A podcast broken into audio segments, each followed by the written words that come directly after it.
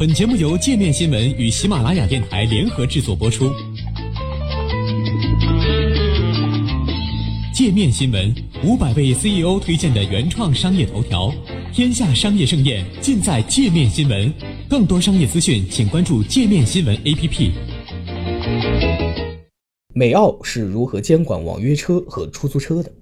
安全快速的出行是公民基本的需求和权利。在世界各地，优步司机用自己的私家车或优步租赁车给乘客提供了便捷服务。但作为共享先行的先驱，优步的安全性在许多国家也被长期诟病。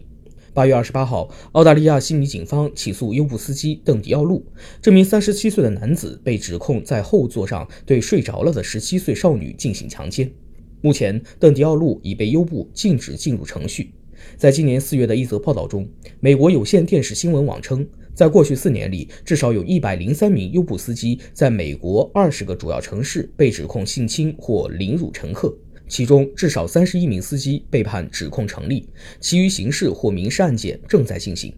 对于保护网约车乘客的生命财产安全，各国监管部门责无旁贷，而对于如何管理，各国采取了不同的办法。在澳大利亚，每个提交申请的优步司机都要经过澳大利亚联邦警察交通综合犯罪数据库的背景调查，同时司机的驾驶历史也会被各州交通管理局调阅。以悉尼为例，优步按服务对象的类型和目的分为顺风车、简便出行、奢华商务、超级多座、出租车和残疾人出行。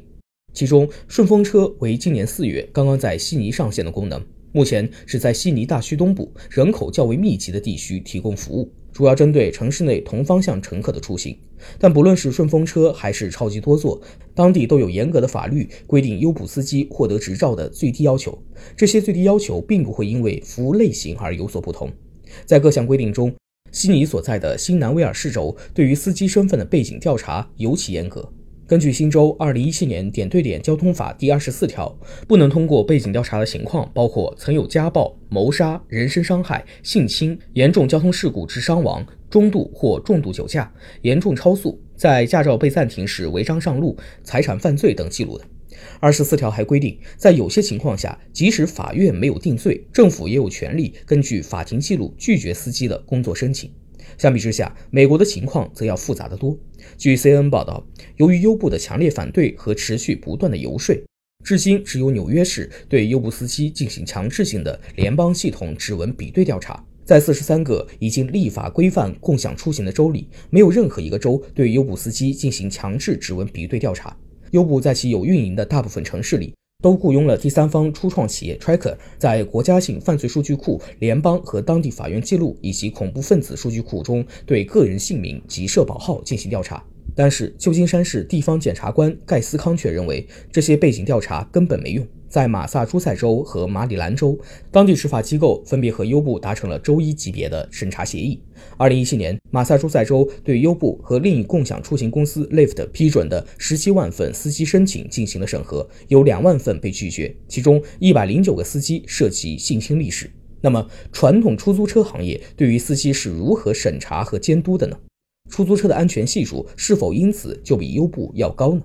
在澳大利亚。新南威尔士州出租车公司管理局曾用各种广告大力宣传出租车绝对的安全优势。他们认为，新南威尔士政府强制要求每辆出租车装有摄像头、警报系统、车辆固定追踪系统等是优步所没有的。同时，管理局的网络系统还会通过 GPS 实时监控旅程。在美国，出租车司机上岗前需要经过强制性指纹比对调查。可是事实上，各国警方或出租车管理机构对于出租车司机刑事犯罪案件统计这件事讳莫如深。二零一五年，《大西洋月刊》曾发表长篇调查性新闻报道，深入探讨了出租车司机犯罪的问题。结果发现，美国波士顿、旧金山、芝加哥、纽约和华盛顿这五大城市的警察部门均没有关于出租车司机犯罪的专门数据。而不论是在网约车服务出现之前或是之后，出租车安全性一直以来都是公众信息的盲区，其中最典型的案例之一，便是2010年伦敦市民奥斯本根据信息自由法案向伦敦警察厅申请公开出租车司机的犯罪信息时遭拒，警方理由是公开信息的代价大于核实限度。2015年，独立新闻机构对话发表的一篇调查报道也提到，关于出租车和优步安全问题的大部分争论都是基于个案，而非数据证据之上的，几乎没有任何实际数据来比较优步司机和出租车司机的犯罪率。对此，华盛顿出租车协会发言人沃特斯曾表示。我们真的没有能够获得所有投诉的标准流程，很多情况下取决于车队的队长怎么说。这意味着不是所有在出租车里发生的攻击和性侵都能被及时的发现，更别指望我们能掌握所有信息了。